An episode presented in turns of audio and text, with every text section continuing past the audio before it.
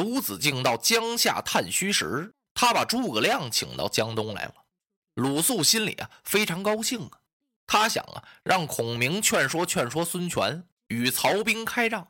按现在的话说来讲啊，鲁肃是主战派，他最怕孙权呢与曹操讲和，讲和为名，实际啊就是投降。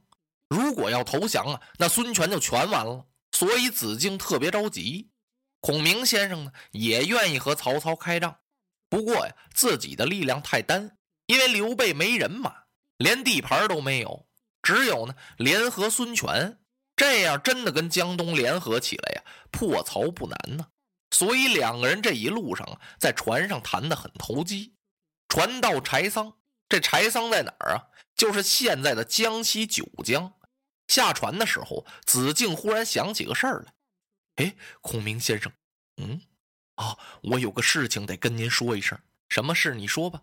您见了我们孙将军，您可千万别提曹操是兵多将广啊。您怎么谈都行，就是别谈曹操怎么厉害，人马怎么众多，军威如何。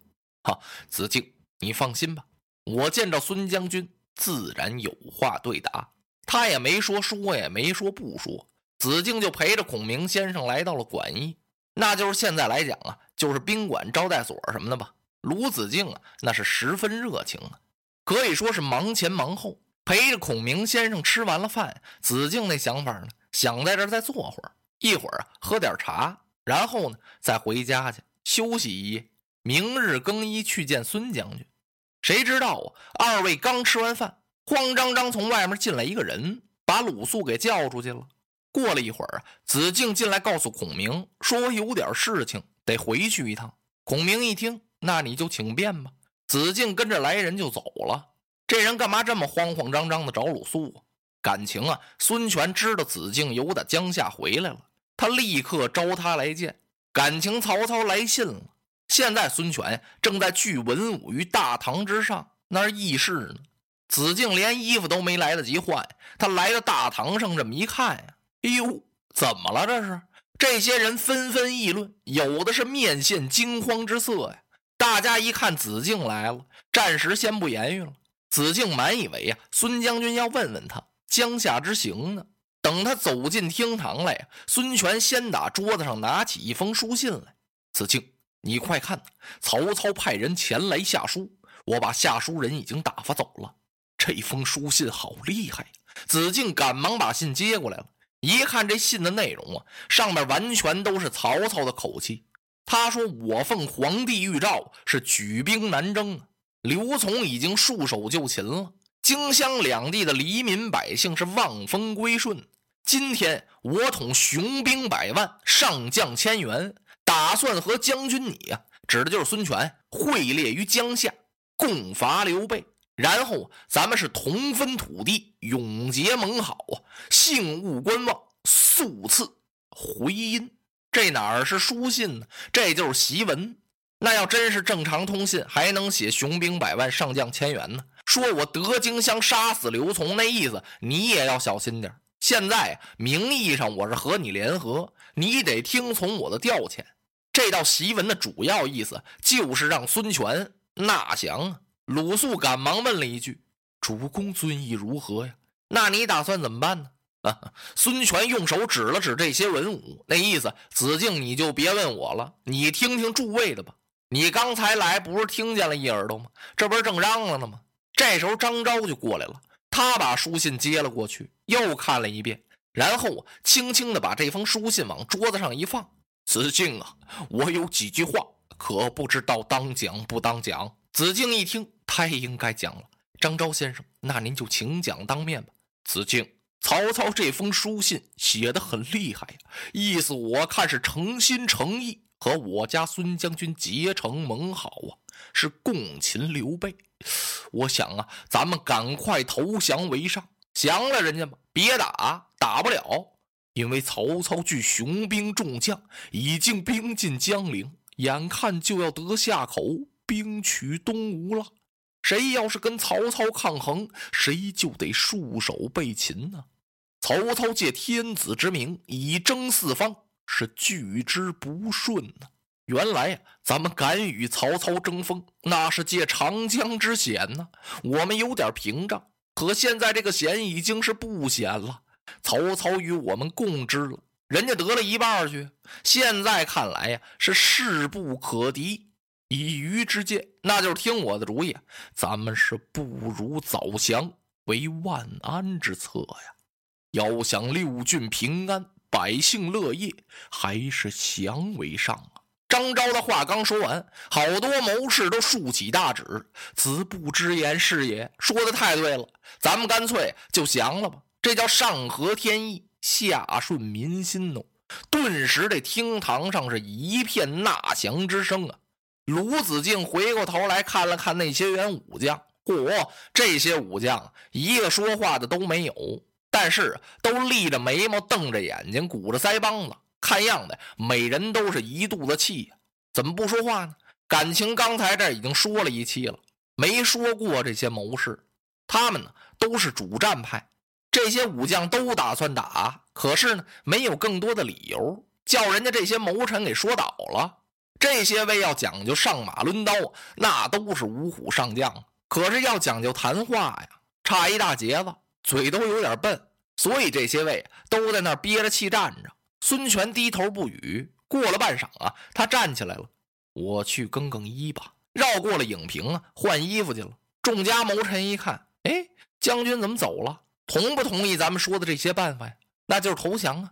可也没听将军说什么呀。那么怎么走了呢？这更衣的别名就是散堂啊。那咱们就别在这儿等着了，多了将军再吩咐，咱们再来吧。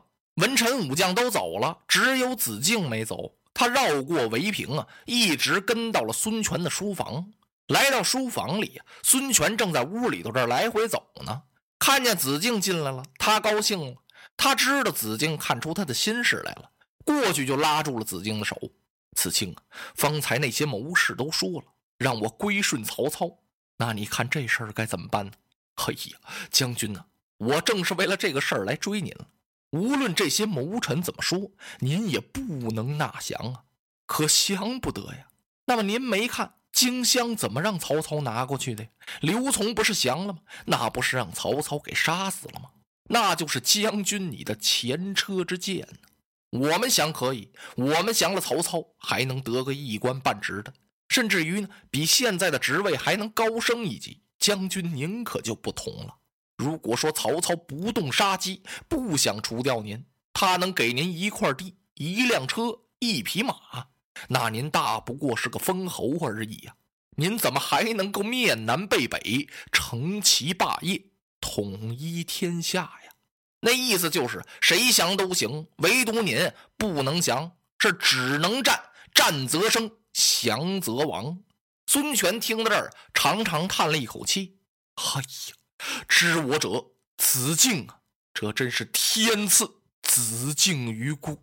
孙权很伤心呢，因为他没想到曹操这么一封书信，把东吴的这些谋臣给吓得全要投降。实际是为了什么呀？不过就是为了这些人的妻子老少团聚平安呢，就是顾不得孙权了。如果孙权要听了这些人的话，那么江东三世基业，这不就完了吗？实际这些人里头啊，有好多呀，那比子敬在江东待的时间长，跟孙权的感情也很深。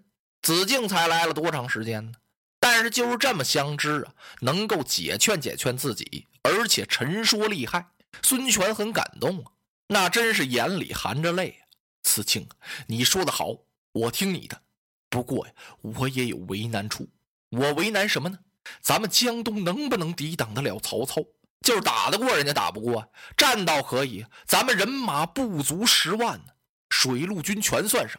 我听说曹操灭了袁绍之后，得了他几十万人马，取了荆襄，水陆军他又得了好几十万。不管他诈称也罢，实际也罢，那叫百万之众啊！原来呢，咱们江东依靠的是长江之险，现在已经不险了。张昭说的对呀，曹操把这长江给拿过一半去了，所以曹操来信口气才这么大。我也很担心呢，要是再跟着曹操打起来，咱们能是人家的对手吗？子敬听到这儿说：“主公啊，您不必担心了，我已经从夏口啊把诸葛亮请来了，此人早已运筹了破曹之计。不过诸葛亮说呀，他自己呀人马很单，倒愿意和咱们联合。主公啊，我在他跟前呢夸奖了您，也不算做夸奖，因为您做的也真好。我说您是礼贤下士，现在这个人正在馆驿，准备要见您呢。孙权这么一听，哦，哎呀，诸葛亮来了！我听说此人是个了不起的能人。哎，将军，您要重看此人，一定要以礼相待。您得对他客气，要不然我说这话，好像都蒙骗了人家诸葛亮。哎，那不能，你放心好了，主公，您是不是现在就要见他呀？啊，等一等。说到这儿，孙权打了个沉儿。子敬啊，我听说孔明这个人物可是非常了得呀。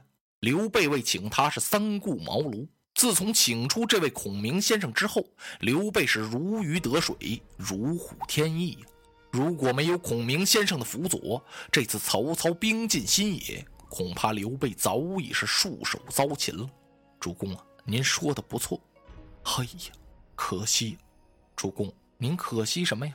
我可惜孔明这样的一个人才会落到刘备的手里。鲁肃听到这笑了。主公，这您不用着急呀。我知道您很喜欢诸葛亮这个人，咱们现在就可以跟刘备联合，联合起来破曹。等打灭了曹操之后，您就可以收服了刘备。那么诸葛亮不也就是您的人了吗？所以现在您必须以恩厚相待。落花葬黄冢，花蝶各西东。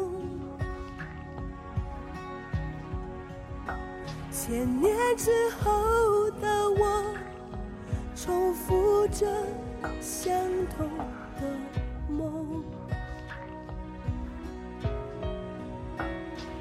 恍惚中。